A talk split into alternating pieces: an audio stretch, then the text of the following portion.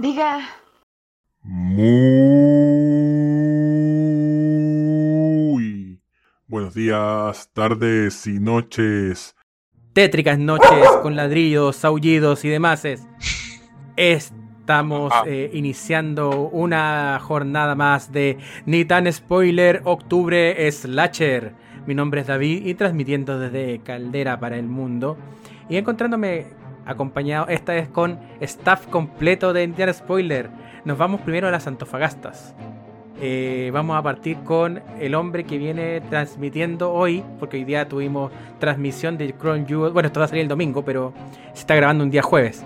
Tuvimos transmisión de Crown Jewel con Don Nelson. ¿Cómo estamos, amigo? Uh, Uh, ¿cómo, cómo, cómo reclaman los zombies? ¿Ah?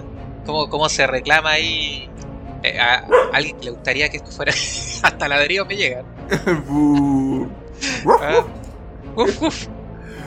Bien, amigo, aquí estamos. Bueno, la verdad, un poco cansado. Te voy a ser franco, un poquito cansado. Como decía David, llevamos, tuvimos una, una transmisión de cuatro horas casi. Sin almuerzo. Exacto. Eh, pero todo ahí por, por los tertulianos. es que el perro me da mucha risa. es como que responde a las tallas. Sí, Eh, programa. a los tertulianos y eh, obviamente a los ni tan spoilitos para poder compartir un poco dentro de este especial de lo que es los cuchillos. Los cuchillos. ¿ah? Y quien tiene muchos cuchillos también de Antofagasta, Uh, Chile. uh, el rey de la hora. El divo del podcast, el rey de las horas extra, el único que el, el alcalde lo aprueba porque siempre llega la hora, Don Fernando. ¿Cómo estamos, amigo? Bu. Bien, Amayita, todo bien muchachos, muchas gracias por la invitación. He escuchado atentamente todos los podcasts, así que estoy al día. Y hoy día, en el, en el especial Slasher, no quería estar ausente de la película de Slasher número uno del señor David Amaya, Scream. Quiero saber si la película pasará el lápiz rojo de Don Nelson, pasará la crítica exhaustiva de Don David Amaya, y si Castrito la vio. La vio. Exacto. Castrito la vio, con eso estamos al otro lado. Porque ahora Yo creo que la vio, para que se prese- Sí, presentamos a la estrella del podcast. No Bravo. sé desde qué punto del país Bravo. o del extranjero anda. No sé qué El mejor de personalidad, los mejores. ni tampoco Bravo. qué La ola, la Ni ola, tampoco la qué ola. nacionalidad profesará hoy, ser argentino, ser italiano. Don Rodrigo, ¿cómo estamos, amigo? Bien, ¿Para qué te traje? El mejor de los mejores. Contentísimo de estar grabando un nuevo capítulo de Ni tan spoiler aquí con, con casa llena, ¿eh? Parece un matinal así con cuando como el- esos matinales de Mega cuando habían varios huevones ahí al- alrededor. Así me siento de. Teletón. Sí, me siento como, como ¿cómo se llamaba ese que, que lo molestaban siempre? El que estaba en la radio también. ¿Cómo se llamaba? Ya me olvidé. Carol Dance. Carol Dance, así me siento hoy día, como Carol Dance. Uh, ¿te sientes funable? Uy, qué mala referencia, don Rodrigo. ¿Cómo se así Así como soy. Carol Dance? El cochinote. ¿Se siente cochinote? Me siento cochinote hoy día. Siete cochinote. Me siento súper cochinote. Así que grabando un nuevo capítulo y contento, chiquillos. Oye, y no sé si han visto algo en la semana. Yo en verdad no, no he visto ni una cuestión. Estoy todavía pegado viendo en Amazon los, los Masterchef. Estoy viendo ahora Masterchef Colombia. Castrito. ¿Qué le encontráis a esa serie, Castrito? Ahora estáis por el mundo. Oye, bueno. Sí, sí. Próximamente Groenlandia. Oye, tenés que cualquier gra- weá. tenés- ya que te gusta Masterchef, eh, trata de encontrar Masterchef Australia 2012, porque yo aparecí en ese... Oh. en esa temporada. No, Pero-. De jefe, ¿Un de cameo? ¿Qué fue? Hice un cameo, hice un cameo. Un cameo. Resulta que estaban grabando Arroz en con huevo. una, en una en Sydney, estaban grabando en una en una plaza eh, eh, de estética japonesa, entonces estaban cocinando comida japonesa Un koala. y aparezco dos veces cuando están ingresando y están corriendo y después cuando están eh, preparando y caminé por afuera. El pelado al fondo, Don Nelson. Exacto. Oye, amigo, pero usted también salió. Que, sí, cuando do- si Era él un lugar con brillo, ahí estoy. A mí me gustó también hizo un cameo en la lucha libre, ¿no? Eh, sí, pero Cuando Eh, eran los fondos más- así de pantalla, o sea, de. como de todo el mundo, ¿no? Cuando no O sea, tu- tuve la oportunidad de El Thunderdome. allá. Eh, ah, correcto, sí, pues, oye, lo había olvidado. Exacto, el Thunderdome aparecí en, en varias oportunidades.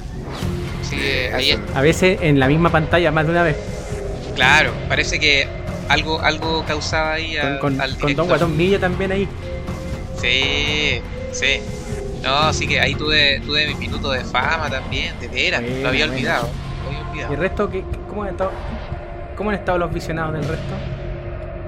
¿Los qué? En el, los ¿Alguien ha visto visionados. otra cosa que no sea Masterchef? Ah, Yo cortito, eh, solo el día domingo que comencé a ver la última temporada de sus hechos, pedazo de serie, la vuelvo a recomendar. Eh, y no, partió con el pie derecho, la verdad. Promete, promete. yo seguí con el tema de que por alguna extraña razón puse esta cuestión de Star de la de Disney Plus y me enganché con Buffy. De ese tiempo, que es esa vez que nos juntamos Buena, con buena. Nelson y Amaya eh, a comer unas hamburguesas, estaba yo con el tema de, de Buffy. Mientras me estaba comiendo la, la hamburguesa, Amaya me dice que Buffy se muere. El peor comentario haber escuchado veras en mi vida. Yo pegándome las veras, había noche, olvidado. Y Amaya me sale con eso. No. No importa, ya seguí viendo la serie y recién la terminé hace poco. Fueron siete temporadas, como porque en ese tiempo eran temporadas como de veintitantos capítulos, pero igual la vi. Y el final, debo decir que el final de la temporada es muy malo. Mm, Malísimo. Es muy no, malo. no. De hecho, yo creo que a lo mejor ellos pensaban que iba a haber otra temporada, pero ya, ya las últimas temporadas de Buffy ya se nota el desgaste, ya como que no saben para dónde tirar la serie. Buscan por un lado, buscan por el otro y termina así como. No, no fue un. De hecho, yo creo que ni siquiera fue un final de, de- de serie, sino que fue así como que. ¡bup! Así que no me gustó mucho. Trataron de tirar el chicle. Claro, así que eso, yo quería verla así como por la nostalgia. Y ahora voy a empezar a ver alguna otra serie que me recomiende este podcast. Pero no creo que vea Masterchef. Muy bien. Ya, yo tengo dos recomendaciones. Yo tengo dos cosas que Masterchef, hay que no. prestarle ojo. Que todavía no veo, pero eso van a ser el material para el fin de semana. La primera es una serie. bueno, ambas son de terror. La primera es una serie de. de zombies. Que al parecer, va a tratar de rendirle tributo al trabajo de George Romero. La serie se llama El Día de los Muertos, The Day of the Dead. Ahí ya va en su estrenado primer capítulo. Y la otra, la muy esperada, siguiendo como la línea original de Chucky, eh, ya lleva su segundo capítulo estrenado el, día domingo. Eh, Chucky, la serie que va a seguir los eventos de las últimas películas de del mono homólogo. Y no sigue la versión moderna con Mark Hamill y la Au- Aubrey Plaza. Sigue. Está Tom, Don Mancini metido todavía. Aprovechando que estamos en un en un mes slasher. Oiga, don David, pero una consulta. ¿Usted está recomendando una serie con un capítulo? Claro, en- En con un capítulo y el otro con dos capítulos. O sea, esto es una joyita. Porque si usted vio un capítulo y le gustó al tiro, No, no, no, no. Yo digo, yo, yo lo que estoy, lo que estoy recomendando, lo que estoy recomendando es verlas porque yo tampoco la he visto el material que veré, o- veré este fin de semana, pero creo que por lo, por lo menos lo que he leído hay que prestarle a- al menos ojo. Sobre todo la Chucky. ah, ya. Así que está en verde. Yo también me podré decepcionar si es que no es, ma- es malo el material. Oye, el, el Chucky de esa serie es como el antiguo, ¿o no? Sí, po. Ya, ya. O sea, quedó, que dice, quedó en dice nada. garabatos y vulgaridades. Es que por lo menos lo que tengo entendido es que van a seguir eh, como vías separadas. La Don Mancini se va a quedar con el Chucky antiguo y va, también va va a haber una segunda parte del remake. Es como lo que querían hacer primero con Evil Dead, pero no lo, no, no siguieron haciéndolo. Acá en, en el mundo de Chucky sí se va a hacer. Perfecto. Así que démosle con lo que nos convoca. Sí, porque de Sí, sí, hecho yo quería quería comentar que hay una, una buena conexión respecto a, a la, a la serie que estaba viendo Don Fenn. Horrible Castri. Te apuesto que decir que no la vio, así que yo me guardo mis comentarios para, para luego, mis abucheos para después. No le voy a poner atención. Oiga, don David, no, no, no agarró mi. La protagonista de Buffy, la casa de vampiros, Sarah Michelle Gellar, dentro de lo que es el, el Star System de los 90, junto con otras, otras estrellas, eh, hicieron hartos cameos en, en películas de terror. Y lo que nos convoca es una, una saga que viene un poco a revolotear la, la escena. Dado que después de los 80, los 80 fue como un, un experimento cansino para el slasher. O sea, se, después de lo que pasó con Halloween, eh, en adelante, que transformándose Halloween en el slasher definitivo, empezaron a salir muchas eh, películas similares, iguales, y repetir y repetir la fórmula. Por eso es que la llegada tan pronta del slasher definitivo fue tan buena y tan dañina a la vez. Pero en los 90, uno de los caballeros que siempre marcó como la disidencia dentro del género, que fue piedra angular en, varias décadas respecto a lo que es el cine de terror, se le ocurrió hacer una película. Bueno, y que ya durante el, transcurso de este podcast vamos a hablar de, de dónde sale esta película, de dónde sale esta idea, porque eh, el, mismo, el mismo, este mismo caballero pone las. pone algunas piezas antes de con su eh, la pesadilla, la última pesadilla de Freddy, de, no acuerdo el nombre de la película exactamente, pero es la, la, película en la cual Freddy es parte de la vida real. Me refiero al, al director Wes Craven, que en el año 96 estrena, originalmente se iba a llamar Scary Movie, pero se terminó transformando y llamando Scream. Así que, don Fernando, por favor, cuéntenos de qué se trata la película. Eh, Scream es una película slasher del 96 que fue escrita por Williamson y dirigida por Craven. Y fue filmada mayormente en California. Y la película está conformada por un elenco entre ellos Campbell, Arquette y Cox. La estrenaron en 20 de diciembre del 96 y la trama de Scream sigue a un personaje, una mujer llamada Sidney Prescott, que es un estudiante de un pueblo ficticio quien se convierte en el blanco de un misterioso asesino conocido como Ghostface, mismo asesino responsable de la muerte de su madre y que amenaza con acabar con ella y sus amigos siguiendo todos los clichés típicos de las películas de terror. Clarísimo. Clarísimo. Qué atreta todo le dice Bu. ¿Cuáles son las aproximaciones que han tenido con esta película?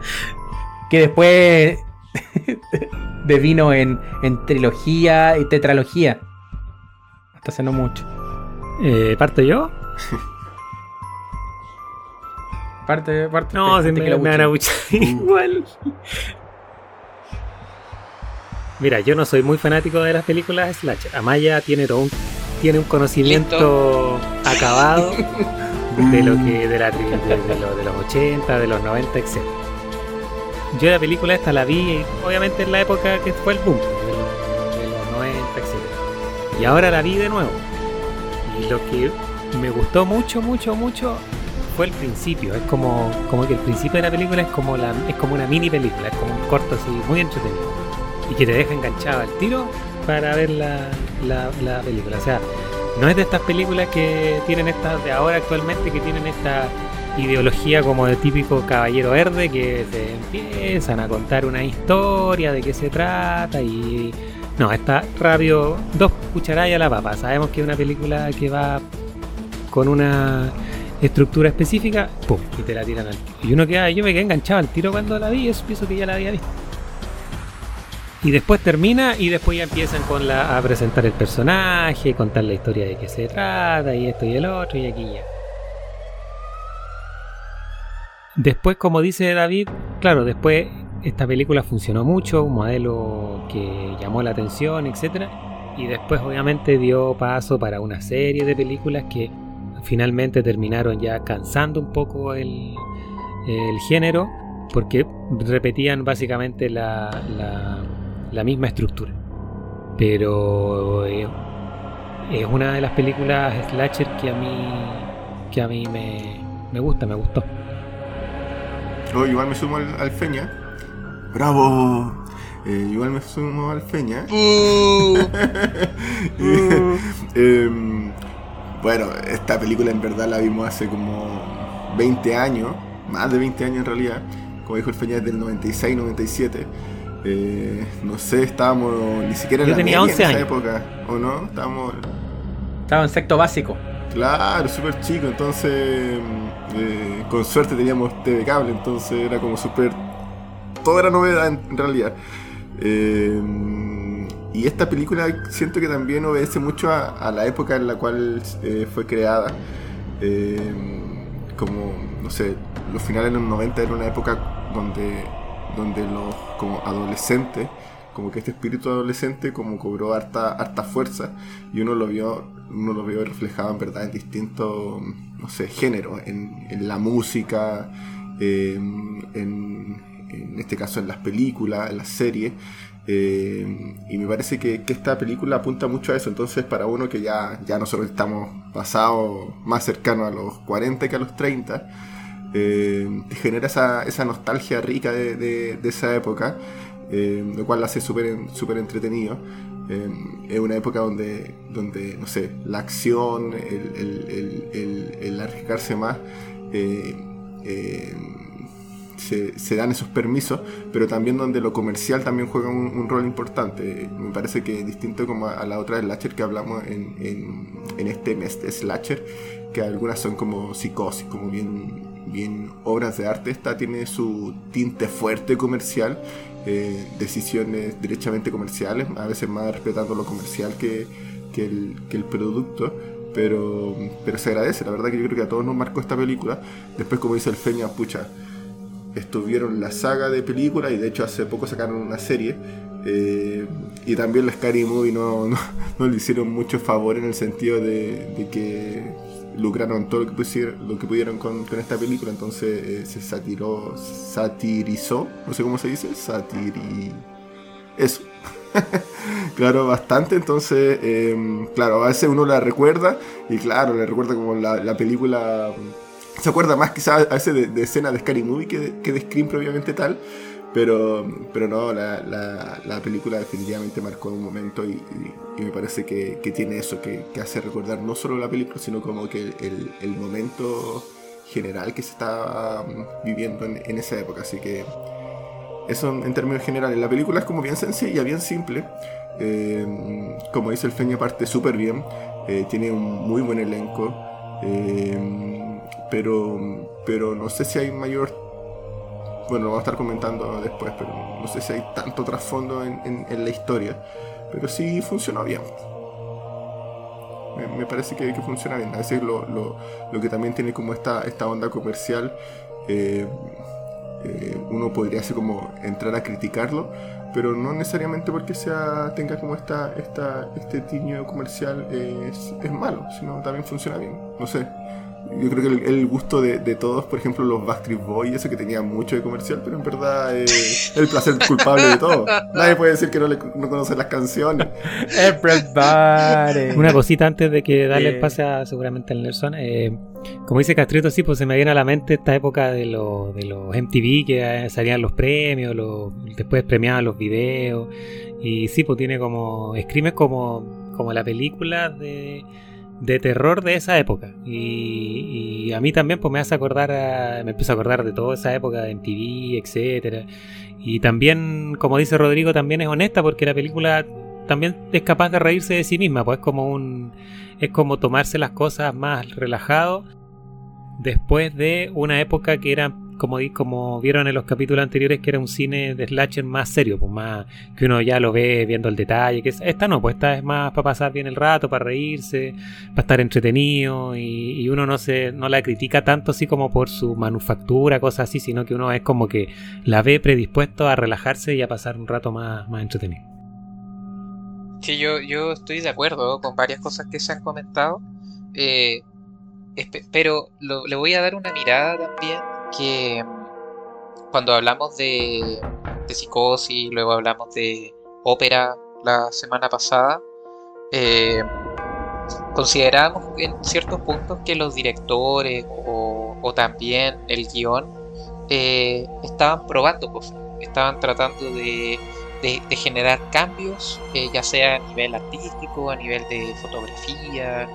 Eh, y en este caso, me también creo de que una de las cosas interesantes es que también creo que jugaron a eso en esta película, eh, incorporando algunos aspectos que no se habían visto en, lo que tiene que ver las películas de terror, por ejemplo la comedia en sí, el que también los personajes tuvieran conocimientos de películas de terror. Había uno, no, recuerdo el nombre, pero había uno que incluso apareció en la, en la, en la secuela, cuando ya estaba hasta muerto, y que lo seguían utilizando como para entregar información vital de lo que ocurría en películas de terror. Entonces, eh, de alguna forma eso hacía que para personas que no estuvieran tan interiorizadas en, en, en esta en este tipo de películas, eh, encontrara un intermedio que era súper disfrutable. Eh, y que aparte eh, partía de la premisa súper sencilla que era quién es el asesino. Y, que trataba de, ir jugando con, eso, con esos aspectos, dando pistas y tratando de participar con lo que en este caso Sidney trata de descubrir. y por lo mismo creo que marcó mucho. Y lo otro era de que el que contara con, gente, con actores que, en ese momento estaban como partiendo también. Pues de hecho yo no me acordaba. porque aproveché de revisar la película de nuevo que trabajaba la Courtney Cox. Y, tengo entendido que en ese tiempo ya Friends ya había empezado. Entonces, eh, también contar con Drew eh, creo que eso le, dio como un plus súper distinto eh, a, las películas, a la saga en general, así como también lo comentaba David con, con la presencia de Sarah Michelle Gellar en, una de las secuelas. Entonces, ahora, lo que sí, y, voy a rescatar lo que, lo que dijo el, el Funaki de, hoy, que es Castrito, el tema es de que Mm. Nelson habló de un personaje, de un personaje clave, que es el personaje de Jamie Kennedy, que se llama Randy. Claro, Randy es el cinéfilo y el que establece cuáles son las reglas en las cuales con las cuales se puede sobrevivir a una película de terror. Porque creo que la gracia la gracia de esta película no es su trama en sí, son sus comentarios, ¿ya? Son su, la forma, porque lo, que, lo que mantiene del slasher y de una buena dirección es como marcar los puntos de tensión. Eh, por ejemplo, hay, una escena que, es crucial, que es la, o sea, que está en el inicio, que es como esta mini película que hablaba Fernando, y la tensión se mide por el por cómo se están cocinando unas palomitas de maíz. A mayor tensión, las palomitas están más prontas a estallar. Hasta que la tensión ya se, disminuye, hay asesinatos y, se queman. Que es como lo que pasa después de un, asesinato en este tipo de películas. Entonces, el, el, gran mérito es mantener por un lado esto, pero también ser una sátira y que los personajes representados particularmente por Randy están súper conscientes que están metidos dentro de una película. Porque dicen o sea, hablan de los clichés y después son capaces de repetir esos clichés, pero sin perder ni un ápice de interés. De hecho, cuando. ¿Por qué es tan buena Scary Movie es porque, o sea, más que buena, porque es tan entretenida Scary Movie, porque hace exactamente lo mismo que Scream, pero lo pone en tono de comedia. La sátira de Scream eh, no es en tono de comedia, es en tono de terror siempre. Eso a veces es algo que uno, que uno puede pasar por alto cuando, eh, cuando analiza estas películas. Que tú puedes estar en, el, en, otro, en un tono que no te provoque risa, pero se- aún así hacer sátira. Y también el, el punto más alto de, de sátira creo es meter el mismo que el mismo Wes Craven se, me- se introduzca como un personaje que desentona completamente en la película y que está aludiendo a uno de sus villanos de sus villanos más reconocidos que es Freddy Krueger, que es cuando o sea, es, es el el conserje de la aparece como escuela Willy. está como aparece como una cosa así, es como Willy, pero eh, claro, vestido así con, con cara de Wes Craven, con polera y polera de Freddy, con su bigote ahí se ve bien, bien eh, especial. A mí me costó reconocer a, a Wes Craven la primera vez. Como que no caché que era él. Después, cuando me dijeron, no, si era el director, yo, ah, ahí después como que lo aludí. Está metida hasta Linda Blair. Hace un cameo. Que la, la- los iconos del, del terror y de la cultura pop que eh, participan en estas películas y hacen papeles tan chicos, o sea, la estrella más grande que tenían para de la época era la Drew Barrymore y la mataste en los primeros 10 minutos de la película. Eso te- es una, una declaración de intenciones muy grande Es verdad. que esto. Claro, y la mataste en la primera escena. Punto. Y, y yo imagino a la gente que, que que oh, voy a ver la película de Scream porque sale Drew Barrymore. Drew Barrymore salía en todos los pósters y es la primera en morir. O sea, la segunda. Pero eh, aparece al tiro y muere. Y fue, es como, ¿what? De hecho, hay una, una talla de que cuando. para La actuación de la Drew Barrymore es como bien es como muy realista porque de hecho ellos por error eh, no desconectaron el teléfono que usaba la Drew Barrymore y cada vez que marcaba el 911 se estaba marcando el 911 de verdad. Entonces la, la operadora era un, alguien que estaba en la, en la central de emergencia y después le, entonces la reacción era real y que era real y quedaban colgados. Ah, bacán. Entonces no sé si eh, eh, la Drew Barrymore no sabía que estaba pasando. Bueno, nadie sabía que estaba pasando eso. Entonces las reacciones que tenían eran eh, eran súper reales. Inclusive el, el 911 terminó llamándolos de vuelta para saber si había una emergencia de verdad. Entonces de ese tipo de, cosas de cosas estamos hablando. De una película que es capaz de hacer un comentario meta de la estructura del. de la, de la estructura del slasher, del cine de terror. Y particularmente de lo moralista que es en un- el cine, de- eh, o sea, ese tipo de género. Recordemos las reglas, según Randy, son tres grandes reglas, que son las que se necesitan para sobrevivir una película de terror, que eh, hay que evitar tener sexo, porque las vírgenes son las más astutas, ¿ya? porque el, sobre todo las películas de Jason, siempre se castiga a los adolescentes como que no, y a las personas que están teniendo relaciones sexuales como actos de, de idiotismo. ¿ya? Hay una cuestión muy puritana de por medio. El- y lo, mi- lo mismo pasa con el tema del consumo de bebida alcohólica y de droga. Y lo último es decir enseguida vuelvo, porque es como que el personaje no. el- es tan evidente que hay un asesino no va, y no vaya a volver. ¿Ya? Entonces ahí está. Y después, en las sucesivas, siguen haciendo comentarios ya no solamente desde, desde este género, sino sobre el cine y sobre la industria.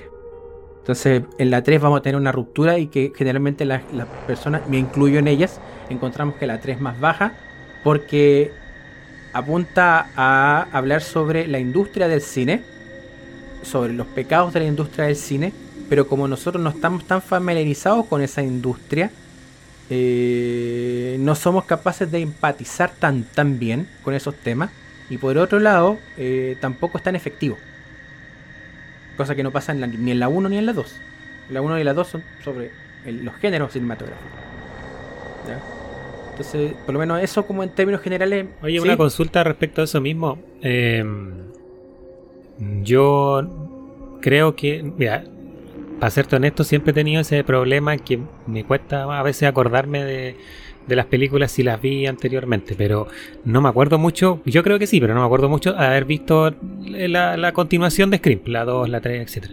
Eh, pero eh, haciendo una analogía con esta del juego del calamar, yo vi la temporada primera del juego del calamar y como que mi sensación quedó como que ya, súper bien, pero si hacen la segunda temporada, como que creo que no, no le veo como algo más novedoso.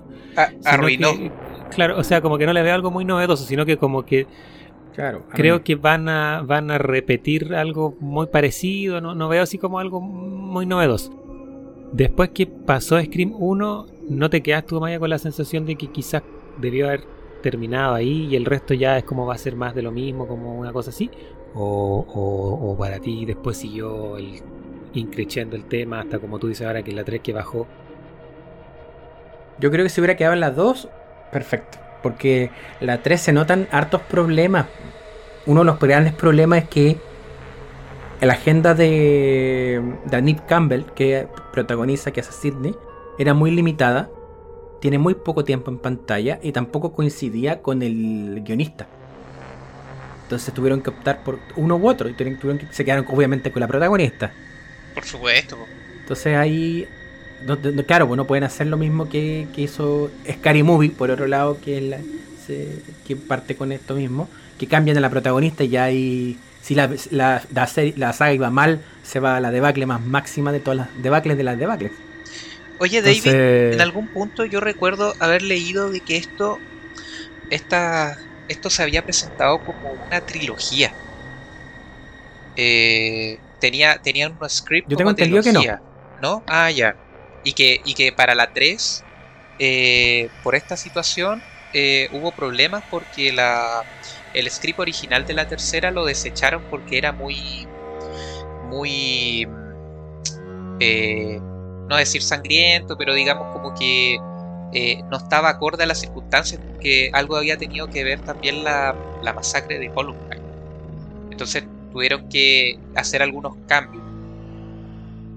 Eso influyó y también que están justo en la época que está empezando el auge de internet y hay una filtración del, del- de unos guiones. Ah, ah, ¿y eso fue en la 3 o en la 2 cuando se filtró? En la 2, Ya. me parece que fue en la 2. Ah, sí, algo, algo también leí al respecto. Ninguna película slasher de los 90 tuvo ese nivel de atrevimiento y de inteligencia. Por ejemplo, la, la, la competidora más cercana fue ser lo que hicieron el verano pasado. Claro. Y ni remotamente se acerca a lo que hizo Scream. Pero ni remotamente. Oye, y en ese caso no, no, no quiero desmerecer a la saga, pero no tiene también peso Scary Movie. Es que Harry Movie, claro, vino a patear la jaula y a hacer un meme, a hacer un meme del, del, del género. Fue un gran acierto, pero también fue un retroceso porque te estáis burlando de, eh, te estáis burlando de una parodia, Es que, es, de una es que, sátira. claro, porque al final ¿Cómo te burláis de una sátira? que le, le hizo un poco de daño, porque mucha gente al final se acuerda más de, de la sátira que, de la película misma, o incluso ni siquiera vieron la película, porque entendían a qué se refería Ghostface en este caso. Claro. Que está, po, está el, asunto que el entiendo que el género parodia y no no me- no sátira, hagamos la diferencia. Sátira tiene un sentido cáustico de hacer eh, mofa directamente, pero mo- una mofa de- eh, respecto al contenido. Una parodia es simplemente transformar en algo, o sea, estoy simplificando ambas, ambas con- concepciones, pero transformar en tono cómico algo. Por ejemplo, cuando vemos el cine de los, de los Zucker Sass, que eh, Airplane, eh, ¿cómo se llama esto? La, la pistola desnuda. Cualquier película donde vean, Secret. donde vean a Leslie Nielsen. A, a- a Nelly Nielsen. Ya, mejor, más fácil, gracias. Ahí, ahí hay una parodia porque se, ha- se hace todo en tono cómico, eh, hablando un poco del metagénero. Las parodias más actuales simplemente meten situaciones cómicas en una trama que no tienen sentido porque no parodia, porque no hacen sátira de lo que están parodiando. O sea, simplemente ocupan un esquema, pero no se ríen, de- no se ríen con el esquema. Meten chistes nomás azarosos. Me acuerdo, por ejemplo, de Meet the Spartan. Cuando parodian en Meet the Spartan a- en la escena del pozo de 300 y Leonidas empieza a, tirar al, embajador de Xerxes. Aquí empieza, aparece Britney Spears cantando, aparecen los de American Idol. ¿Qué sentido tiene poner en la Grecia antigua American Idol y a Britney Spears cantando? Tenías razón, eh, se había olvidado esa película. No tiene ningún sentido. Por lo menos, claro, sabemos que yo entiendo que eh, Scary Movie termina haciéndole daño al género. No creo que Scream, yo creo que más al género. Le termina haciendo daño al, al género, pero lo hacen de manera más inteligente que todo lo que vino en el género parodia. Y creo que ni desde aparte de Scream, la única película de terror que hace un esfuerzo real por hacer una sátira del propio género y de entender las reglas del terror es Cabin in the Woods. Oh, qué maravillosa película, me encanta. No veo otra película que haga lo, que se acerque siquiera al- a la sátira, al, al reírse con el género, no del género. Que, que mm, Cabin in the Woods. Sí, estoy, estoy de acuerdo. Oye, y. Scary Movie, yo si es que vi alguna, creo que vi la 1, pero estaba viendo que hay como 6. Es que explotó. Que. Cada una es más mala que la otra. Sí. Es que sabéis que es el punto, creo que la 1 está muy bien hecha. Entonces, Sí. bueno, le sacaron el jugo a, a, a lo que pasaba en el momento. Como, como bien decía David, a Sí. basarse en Scream y directamente en hacer lo que hicieron el verano pasado. Es que también, eh, eh, y eso, eso comparte con, yo creo que con Scream, el tema de los estereotipos, porque los estereotipos que trabajaba Scream era del género de terror. Lo ponía en- en un formato adolesc- cine adolescente, pero siempre es el género de terror. Scary Movie lo que hace con sus personajes es hacer estereotipos de películas adolescentes en un género de terror. Parece lo mismo, pero no es lo mismo.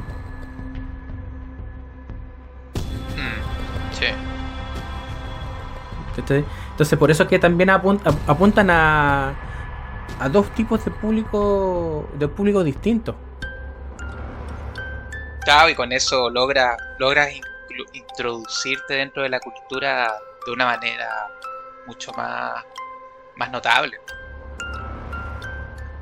Por ejemplo, a mí una película de terror que me gustó mucho en, en su época fue So, la 1.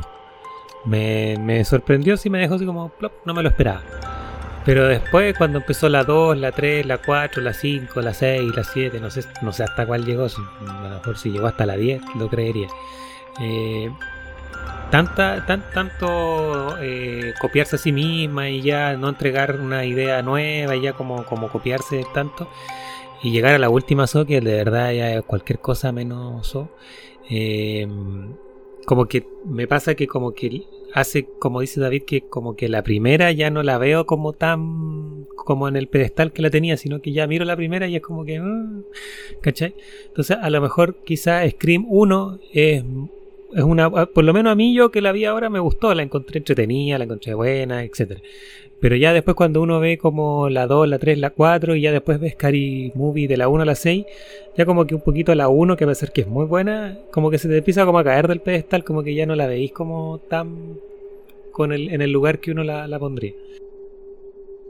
Claro, es que, es que yo creo que eso es donde, o sea, estaría mal decir, es, es como juega la nostalgia.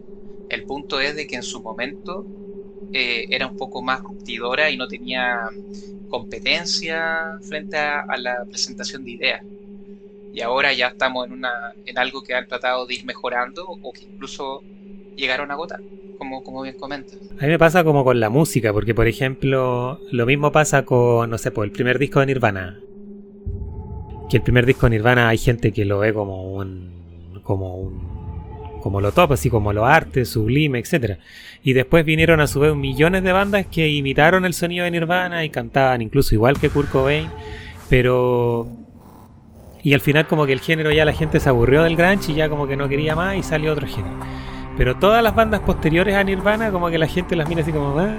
Pero el primer disco de Nirvana sigue siendo como el disco respetado y hay gente que utiliza poleras de la banda Nirvana y etc.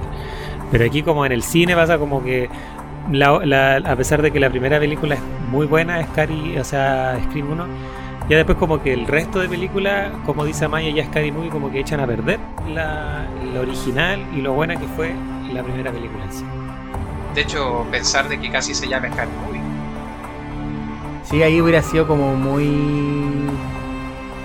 eh, anunciar demasiado el chiste. Sí. Hubiera sido demasiado. Demasiado. Pero ¿sabes qué? Mira, me- ahora que, que estoy dando vuelta en la teoría esta de que se pensó como una trilogía, me hace sentido el resultado de la 2. Porque Scream 2 es una continuidad y claro, hace lo mismo que la 1, pero en, las- en las segundas partes. O sea, marca todos los clichés y, y creo que es exitosa en la medida de que Craven fue muy astuto junto con su equipo en hacer muy queribles y reconocibles a sus protagonistas. O sea, el personaje de la Courtney Cox es de esta, de esta como periodista, Periodista. que se sabe que es una mala periodista, que es una periodista amarillista, sabe, de puro tabloide, sabe que es mala, pero aún así está dispuesta a utilizar ese periodismo basura para sobresalir. Tienes a Dewey, que David Arquette, también conocido como el ex campeón de World Heavyweight Champion de WCW. Y David Arquette haciendo, eh, representando a lo que es, representa, siempre aparece acá que es la policía, el policía inepto, la policía inepta en un personaje, pero que este es, el que busca un poco eh, redimir a esa, esa inutilidad por su carisma. De hecho, lo hace, hace más grande y trasciende el ser policía. Eh, tenía a Randy, que es el, que, el experto de las películas, y a la Nip Campbell, que no es, no es la Final Gear, eh, no es la Final Gear típica. O sea, que es la Final Gear que rompe con las reglas de la Final Gear.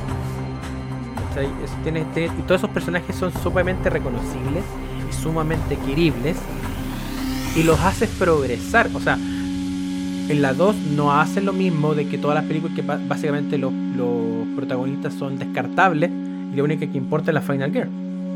No sé, no se da eso. Están hilos descartables, pero este grupito de protagonistas sigue sigue alimentando. De hecho, están por eso es que. Ah, todo esto, es capi- este capítulo es con spoiler. Cuando muere Randy en la 2, que es un personaje protagonista, y te dice que hay, co- hay cosas que tú no vas a poder esperar ni ver. Y una vez es la muerte de uno de los protagonistas. Claro. Y, una y tiene una muerte terrible. O sea, creo que. O sea, es la muerte fuera de cámara. Pero es una de las muertes más terribles dentro de la saga. O sea, al tipo lo agujerean completo estando fuera de cámara dentro de un. Eso es de la van, ¿o no? eh, de, de un camión de la van, sí, po, de la van y sale más encima, lo están matando, el tipo está como sufriendo, pidiendo ayuda y aparecen unos raperos así bailando. Sí. Sí, me acuerdo. Sí, po. Que lo- yo creo que en lo bajo es repetir el plot twist. Porque el plot twist de la 1 es decir que no es un asesino, son dos. Y en la 2 repiten ese plot twist, que son dos asesinos. Oye, pero ese tema de los dos asesinos, igual creo que es una ganada, porque algo de lo que siempre uno se quejaba era de, eh, o sea, eh, claro, de que siempre se estaban enfrentando a slasher que eran sobrenatural. Y en este caso, eh, al ser dos, daba a entender mucho mejor ciertas situaciones en las cuales por qué eh, el asesino aparecía en un lado y aparecía en otro. eh, entonces eso lo hizo mucho más tangible y, y más creíble también.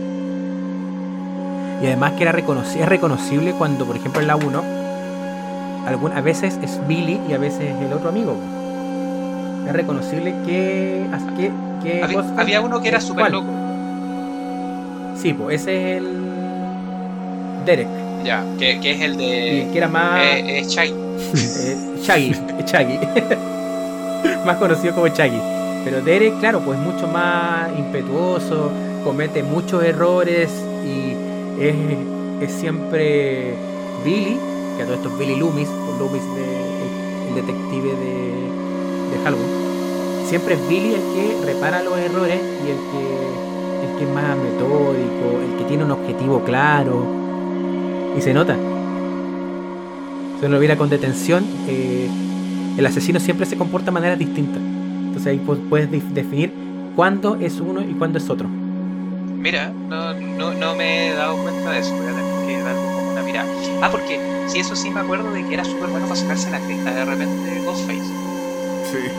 Sí. Mm, Entonces, claro, po, la- hay, un, hay una escena, hay la, prim- la primera, la primer enfrentamiento de Sidney contra Ghostface. Eh, Ghostface da jugo, había sido muy efectivo en matar a Drew Barrymore. Sumamente, incluso mató al, al, pol- al pololo de Drew Barrymore, mató a Drew Barrymore y se escapó de los papás de Drew Barrymore que estaban llegando. Muy bien. Por otro lado tienes a la el primer enfrentamiento con Sidney que el asesino comete todos los errores del mundo y básicamente y después la escena termina cuando Billy logra entrar a la casa a ver a Nick Campbell, a Sidney y un poco para cubrir el otro para que se arranque porque está dando jugo. ahí, ahí es donde entra por la ventana. No, Exacto. ya. Establecen, porque de hecho eligen a este actor porque se parece mucho a Johnny Depp. Y recordemos que Johnny Depp, ¿en qué película trabajó? En Halloween. Ah, sí. Y en Freddy también. Y, y tenía esa costumbre de entrar por la ventana. Tienes razón. O sea, perdón, en Freddy. en Freddy. Entonces, entonces, claro, pues tenía esta forma de. Por eso es que se utilizó a, a este actor que se parecía tanto. Entonces, esta película es una película llena de detalles. Difícilmente hoy nos va a provocar miedo, pero eh, el asunto de la aproximación, como desde lo fílmico, desde el cómo cuenta la historia y cómo hace esta referencia, eh, un manjarse. Sí, estoy, estoy de acuerdo, estoy de acuerdo. O sea, te mantiene entretenido desde el comienzo. Y, y claro, o sea, ya no te va a impactar el final, pero aún así vaya, vas a disfrutar hasta, hasta esa escena. De hecho, ah, ahí me acordé, pues, porque me acuerdo que en algún momento se desconfiaba del papá también. Del Exacto. papá y, y que estaba raptado por estos tipos. Entonces, como que después cuaja todo. O sea, realmente eh, llega a un, a un final bien, bien redondito. Sí, pues. Oye, David, ¿y cuál es la muerte que te gusta más? Eh, porque estamos hablando de la 1, así que mantengámoslo en la 1. ¿Hay alguna que, te, que disfrutes? La de Rose, Rose McGowan. ¿En Lejos. serio? Oh, yo, yo muy- la encuentro Es ahí muy nomás. descorazonada. La de Drew Barrymore fue la mejor. Yo la encuentro terrible. Yo la encuentro terrible, así como, imagínate. Es que es muy. Es como una guillotina al revés. Es una guillotina al revés, po. Mm. Y más encima, lo, lo- lo divertido, o sea, eh, no, lo terrible y terrible es que muere este personaje y nadie sabe que, nadie se da cuenta que se murió hasta ya muy- más avanzada la trama. ¿Cachai? Está muerta y después encuentra, Nick Campbell encuentra el cadáver de la loca así, de Tatum, eh, ahí colgando. Creo que se demoraron como un mes en grabar esa escena. Sí, pues la escena 118 me parece que era. ¿En serio? ¿Y por qué tanto? Es que le- no sé, que creo que Wes Craven andaba en la pasta, algo así. Pero la cosa es que se demoraron mucho en grabar una escena y la hicieron, se repitió tantas veces que mandaron a hacer poleras una vez que terminaron. Y decía yo sobreviví a la escena 118. Qué bueno. A mí también me gusta la, la caída de tele, pero de ahí lo podemos ver. La caída de él igual es buena. Matáis al tipo que le- que, que, que secunda este interés por las películas y lo matáis de- con una tele. Eh, y claro, y, y así como decía Castrito, no, perdón, Fernán, que el comienzo es como una mini película, eh, el impacto también de, de ver a, a primera muerte, digamos, ya colgada cuando lo ve el papá, igual es, es, es notable. Sí. Es notable. Creo que la querían hacer más, más gore esta película, pero de ahí estuvieron como un poco para que no fuese un poquito más comercial, o sea, llegar un poco más a Yo ahora que la, El dinero. yo ahora que la bajé, que la vi por, por, por segunda vez, eh, Métodos sí, legales, todo me legal, imagino. todo comprado. Todo, legal, todo. Blockbuster. Eh, salía que decía versión unrated, que, que como, como si sin corte y, y sin edición. Y, pero tú, tú Amaya, que como que el, el- que el, el hombre de la, del, del, del- del dato duro aquí de esta película, ¿hay alguna diferencia muy notable entre la sin censura y con, o sea, sin corte y con corte? Tengo entendido que no es tanta la diferencia, porque yo no he visto la sin corte. Sé que, sé que la cantidad de sangre fue bajando. Mm, Sí, pues. Wes Craven es de la escuela de no siempre mostrar todo es lo que hay que hacer. Porque es muy explícito cuando hay que castigar, pero hay cosas que no son necesarias. Por ejemplo, vuelvo a, la- a la muerte de Randy. Es un personaje queri- muy querido y no es necesario torturarlo de la manera en que se le torturó. Y por eso no lo muestra. claro. A diferencia de lo que hablamos la semana pasada de la, de la tijera y, la traqueo- traqueotomía. De traqueotomía así. Claro, muy, muy distinto uno de otro. Y claro, y por eso es que es tan como raro lo que pasa en la 3, en Scream 3, que es una película con mucho menos sangre, que la protagonista sale poco, y como lo- y los comentarios están hacia la industria. O sea, hay, yo creo, hay dos cosas que eh, son potentísimos en la 3, creo. Uno es la aparición de Carrie Fisher, que Carrie Fisher hace la sátira respecto a que es igual a Carrie Fisher, O sea, no es Carrie pero y Fisher. que Carrie Fisher obtuvo el papel. claro, pues supone que no es Carrie Fisher. Pero dice, no, si al final, eh, oye, tú eres igual a Leia. Sí, pues, pero al final la que se acuesta con George Lucas es la que obtuvo el papel. ¿Te estás, te estás, te estás acusando a George Lucas de que es, es abusador o que los directores tienen esa práctica? Porque de hecho el director, de- el mismo director o produ- no, el productor de la película, staff, porque eso también es notable, Ah, que empiezan a hacer peli- empiezan a hacer películas dentro de la misma película que sabe que es una película. Entonces hacen staff que eh, está basada en los libros que escribe Gail Wears, Courtney Cox, sobre los asesinatos de Woodsboro, que le puede este pueblo ficticio. Y como toda película de terror, pucha, iban como en la 3, 4 de staff. En la, eh, y eso transcurre en Scream 3. Y allí en eso, en, esa película, lo que van a, lo que están haciendo es que el productor eh, devela de que la mamá de Sidney, porque eso, eso sí que fue como más innecesario. O sea, como la mamá de Sidney eh, tuvo una carrera de actriz y fue abusada dentro de la industria. Y que era algo no- normal y esperado, y es así. ¿Cachai? En una saga donde una de las actrices, que es la- una de las actrices más sexualizadas de la saga, que es la Rose McGowan, eh, es parte de- crucial del Me Too. Pero si esto es Miramax, weón. Sí, po. ¿Quién está detrás de Miramax? El cochinote. Y no estoy hablando de. El de cochinote Castrito. más cochinote. No, pues el más Peor que Castrito, no creo. Don Harvey Weinstein. Sí, po. Ahorita ahí el perro dijo que sí. Ahí el perro dijo también.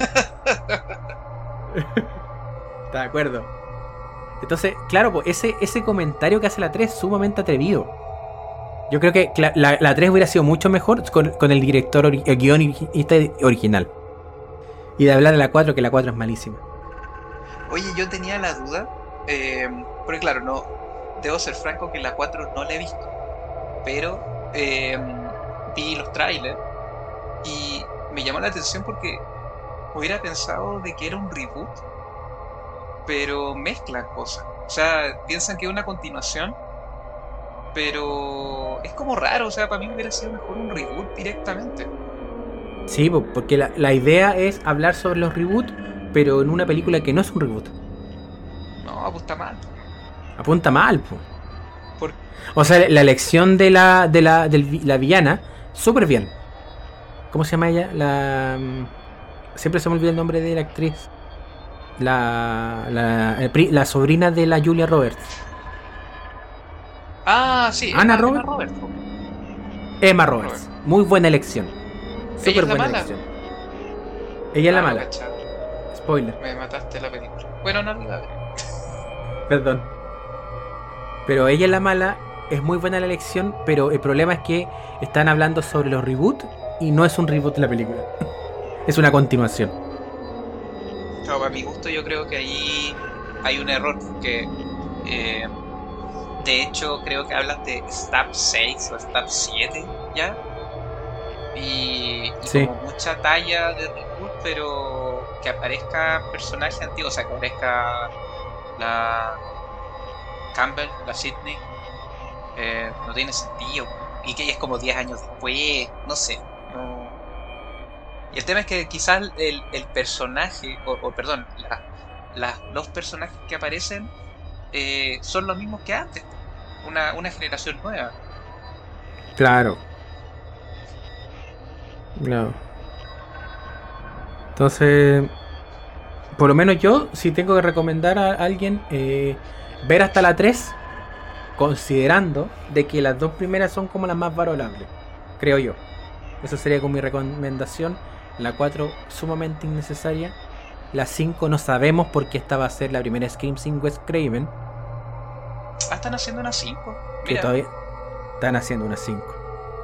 La primera con sin Wes Craven está el reparto original, está Nanit Campbell, está eh, la Courtney Cox y está David Arquette en el reparto. me alegro que hayan aceptado participar.